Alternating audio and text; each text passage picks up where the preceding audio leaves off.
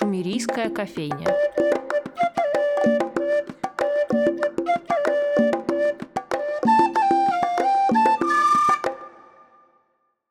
Добрый день, дорогие друзья! С вами Анастасия Филиппова и программа «Шумерийская кофейня» на радио «Фонтанный дом». На днях в Московском кинотеатре «Октябрь» прошло обсуждение фильма альбома Ашера, музыку для которого написал Леонид Федоров, а срежиссировала который вместе с постановкой хореографии Анна Озерская. Обычно о фильмах говорят, фильм рассказывает о, но эта картина не рассказывает, она скорее дает прочувствовать, и вся она не на сюжете, а на ощущениях и таком странном соединении музыки, движений, взаимодействия артистов, лавирования камеры и так далее. И сегодня поговорить об этом колдовском действии к нам пришла Анна Озерская, режиссер и хореограф Ашеры. Анна, здравствуйте. Здравствуйте. В случае с этой картиной довольно сложно передать сюжет, но если совсем кратко для наших слушателей, наверное, фильм о языческой финикийской богине по имени Ашера и богах, которые рядом с ней существуют.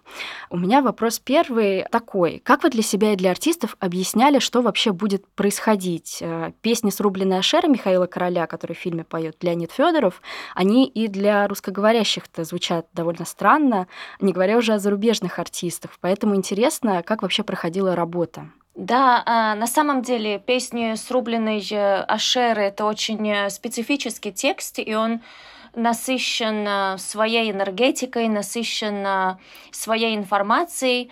К тому же мы встречались с Михаилом дополнительно, и мы, он не рассказывал про каждого бога отдельно, потому что то, э, что в тексте я почувствовала, что для меня это недостаточно, чтобы создать э, образ для каждого персонажа. Э, Михаил рассказывал какие черты, немного какие-то истории, мифы про каждого отдельно взятого бога, но потом, когда мы начали уже непосредственно работать над хореографией в зале, то наоборот у меня не было задачи станцевать текст, так скажем, да, то, что уже в тексте uh-huh. есть, мы не хотели это повторять, э, либо обслуживать музыку каким-то либо образом.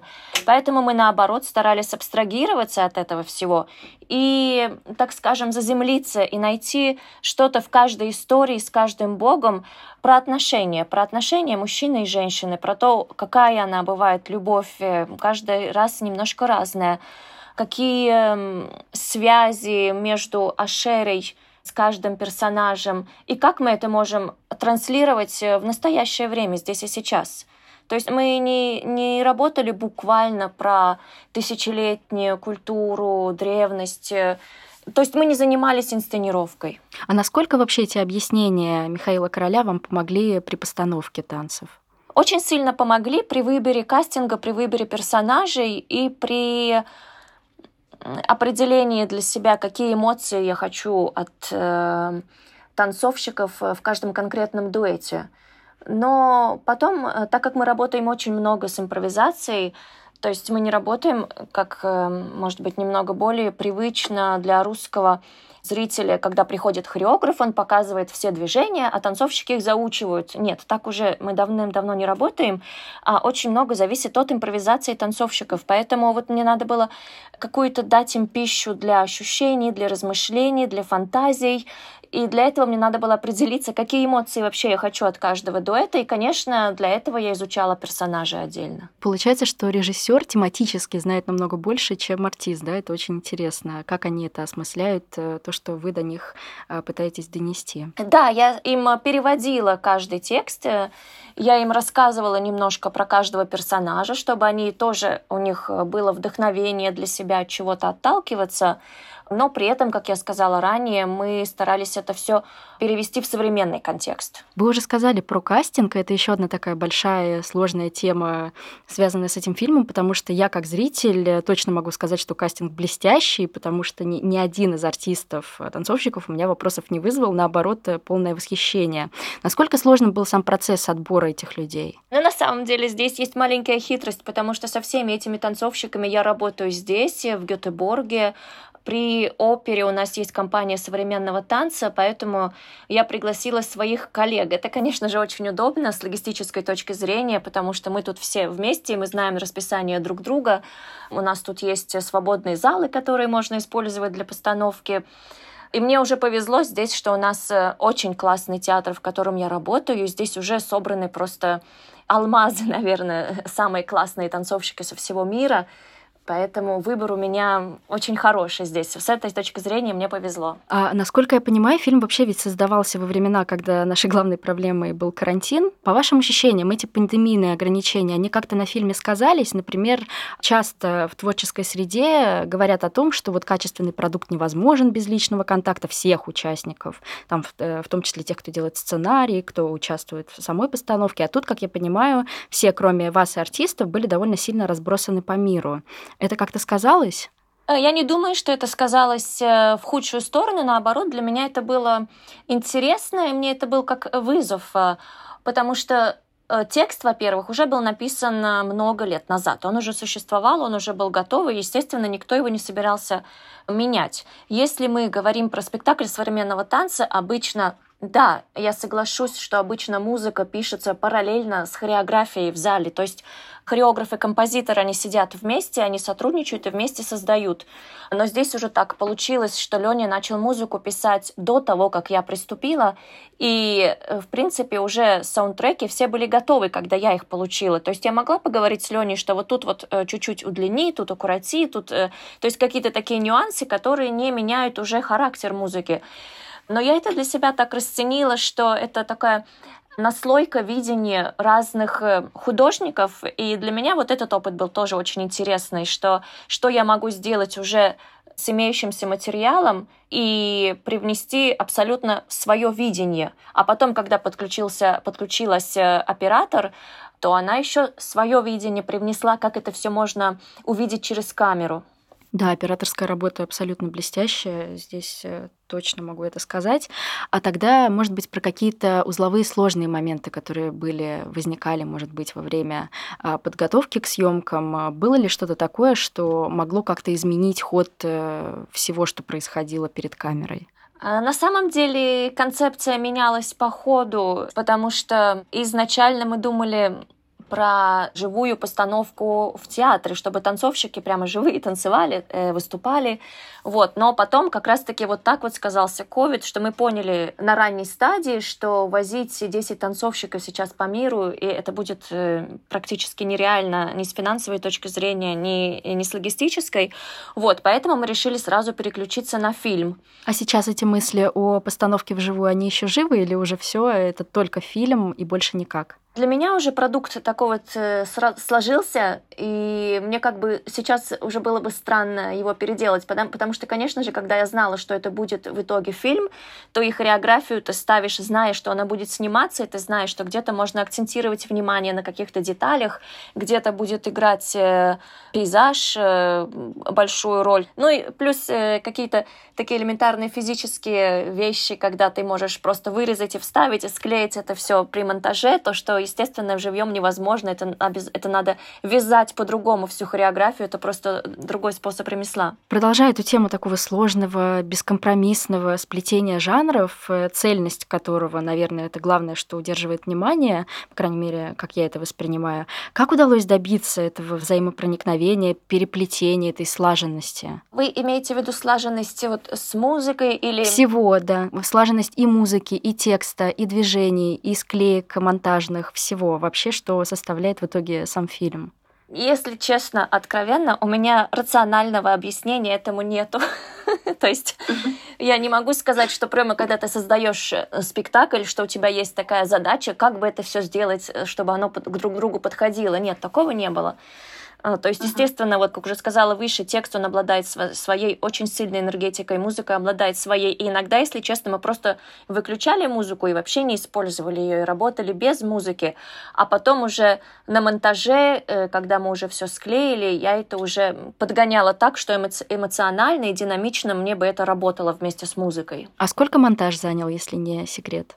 Если честно, вся постановка заняла практически три года, то есть каждый этап длился долго, но тут э, нюанс, потому что у всех еще свои дополнительные или основные работы. Например, вот мы работаем в Гетеборгской опере, и мы можем э, встречаться и репетировать только по вечерам или выходные между гастролями, поэтому также и монтаж, и когда э, есть свободное время. То есть это все растянулось практически, вот только монтаж длился почти год, но мы не работали каждый день, по, да, как рабочий день по несколько часов, мы встречались там раз э, в неделю, раз в две недели, раз в месяц. Я какие-то давала ей задания, она монтировала, присылала мне, я отсматривала, комментировала, потом мы вместе встречались, опять продолжали работать. То есть э, каждый этап растянулся по времени. Я не знаю, насколько мы тут можем спойлерить, но допустим, что да, как раз благодаря отсутствию этого диктата сюжета, который обычно бывает, э, в чем специфичность, наверное, того, что получилось, в конце фильма Ашера остается с последним богом, таким отстраненным,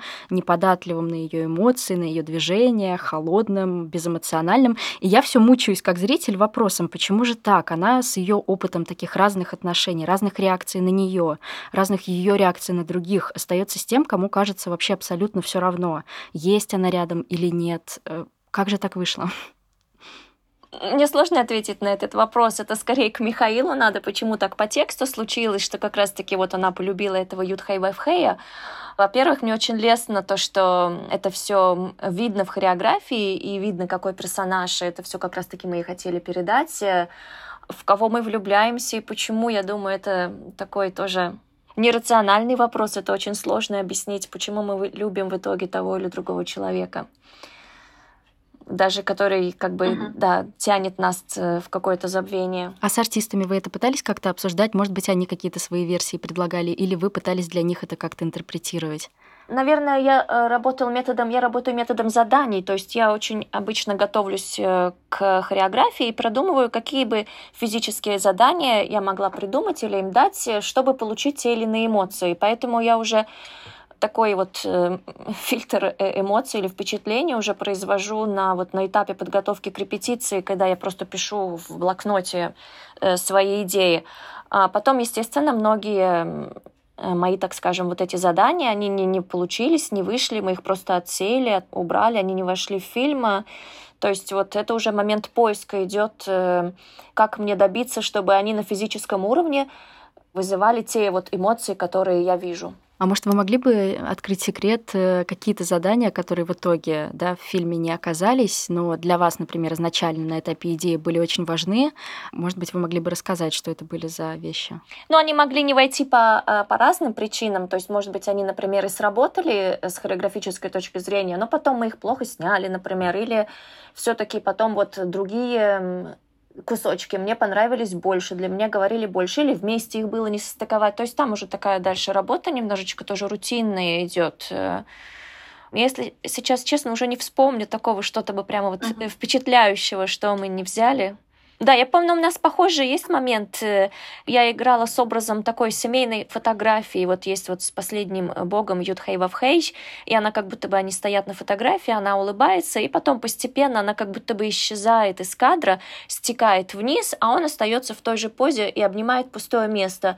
Вот, то есть э, вот такая метафора про то, что случилось, что в итоге этот бог, он зашел в каждый дом, и все его знают, и все ему поклоняются, а Ашера просто исчезла, потому что мы не знаем примеров, чтобы божественные пары, парам поклонялись, да, всегда он один. Вот. И вот для меня вот этот был такой э, символический образ семейной фотографии, когда она как бы истекала из этой э, фотографии, а он один там оставался. Вот это не вошло. Очень интересный образ, но мне кажется, все равно по ощущениям нечто такое там осталось. Когда мы видим отдельно кадр, где только она, где он, и на сопоставлении, когда это такая двойная картинка. Да, там а... остался похожий кадр, где они вальсируют, а она потом из его рук вытекает, а он продолжает продолжает вальсировать, как ни в чем не бывало, кому-то не замечая, что он вальсирует один. Да, да, да.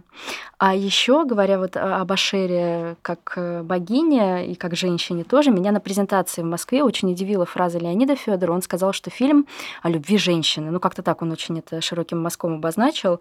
Возможно, изначально для упрощения для зрителей. В этом, конечно, и прелесть того, что получилось. Каждый видит свое. И я во время просмотра размышляла, что если мы все-таки попытаемся да, сформулировать, а о чем это, то можно взять и убрать всех этих мужчин, мужских персонажей, оставить одну Ашеру, и смысл будет, в общем, тот же. Все эти отношения, они ведь, наверное, в первую очередь про поиск себя. И мы видим, как женщина, пусть там и бессмертная, но все таки она пытается определить свою ценность, э, свои границы обозначить, э, желания. И из довольно, на первый взгляд, такой упрощенной истории любви вырастает такая целая метафора поиска идентичности. Но, опять же, это мое восприятие. Здесь интересно и хореографическая, и режиссерская точка зрения. Лично для вас этот фильм, он о чем?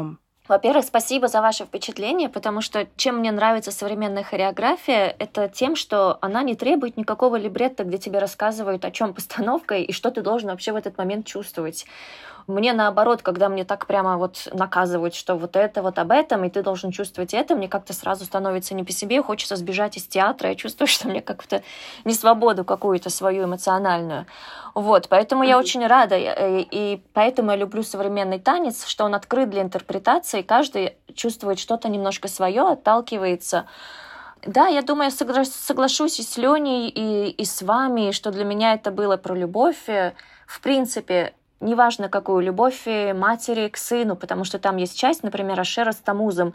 Мы проговаривали, ну, я знала этот нюанс тоже из мифологии, что на самом деле э, он был ее сыном и любовником одновременно. То есть это, с одной стороны, ужасная, а с другой стороны, э, такой вот э, ужасная такая ситуация, а с другой стороны, я думала, что, ну да, вот есть же такая грань любви, правильно, какая-то вот материнская, она его носит на руках, и он бедный, полгода мертвый, полгода живой, и она его, пока он вот эти полгода мертвый, она его носит и оберегает, и то есть э, про любовь во всех ее проявлениях, да, про, про женщину, про, про многогранность женщины, которая может uh-huh. быть сильной, э, выносливой, при этом мягкой, при этом зависимой, при этом а, просто космос.